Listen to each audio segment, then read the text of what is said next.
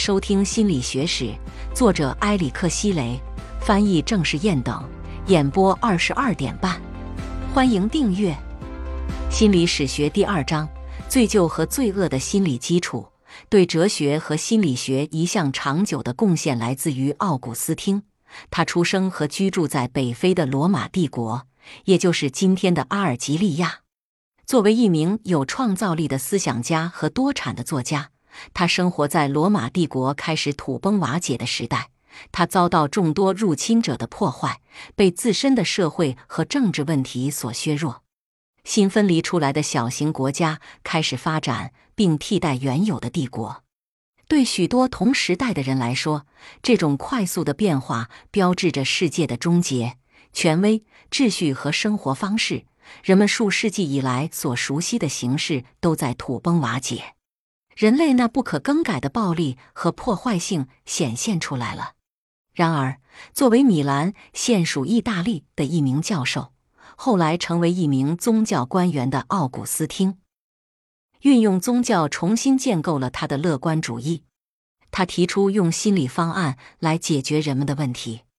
正是从奥古斯汀开始，基督教后来继承了自身在罪疚、罪恶和性方面的立场，而这种观念直到今天仍然嵌入在许多传统的信仰、价值观和风俗之中。像今天我们大多数人一样，生活在数百年前的人们也试图解决他们自身的不安全感。在成年早期。奥古斯汀对他个人的野心、性和选择正确的世界观感到迷茫。他研究了柏拉图的学说，为了更接近上帝，他尝试了各种形式的宗教神秘主义。成年之后，他信仰了基督教。他开始寻求对人类罪恶的解释。奥古斯汀开始相信，有一种单一的动机力量可以解释人们犯下的所有罪行。这种力量就是意志。罗马基督教徒通常采用这个词来解释行为。他们认为人类拥有自由意志，也就是说，人们对于自己的决定负有责任。如果是这样的话，人们为何又要故意犯下罪行呢？他的回答是：不只存在一种意志，而是两种。一、意志的双重性。奥古斯丁阐述了两种意志的原理。精神意志被称为博爱。是指良好的意图、道德行为、自我约束和美德。还有另一种负责罪恶行为的肉欲意志，被称为贪爱。它是指过度的欲望、暴力和贪婪。贪爱和博爱彼此不断的斗争，他们将自我分割为斗争的两方：欲望对贞洁，贪婪对自我控制，渴望对节制。财富、权力或物质财产并不能为一个人带来精神的救赎，只有精神意志才能够做到。接纳精神意志，就是走在向往上帝的路上。不幸的是，肉欲意志的力量会一直干扰人们去做正确的事情。在《忏悔录》中，奥古斯汀举了这样一个例子：有一天，当他坐在书桌前时，他发现了一只正在织网的蜘蛛。奥古斯汀便放下手中应该去做的工作，无所事事地观察起了这只蜘蛛。这就是过失，没有参与到应该要做的事情当中，而是被肉欲自我的懒惰欲望所干扰。二、人类的性，奥古斯汀认为人类的性是肉欲意志的一个特征。为了确保在人生中选择正确的道路，人类应该压制性欲，将性只作为生育目的。并追求绝对的贞洁，这是奥古斯汀理论的基本元素。他被欧洲的基督教机构所接受并推崇了数个世纪。这一观点不仅促成了许多性禁令，他还为公共道德、自我表现、罪疚和羞耻的性质、良好的教育，甚至心理障碍奠定了论调。后者将在第六章至第八章中进行论述。对于欧洲思想来说，奥古斯丁关于人类意志双重性的理论是最基本的遗产之一。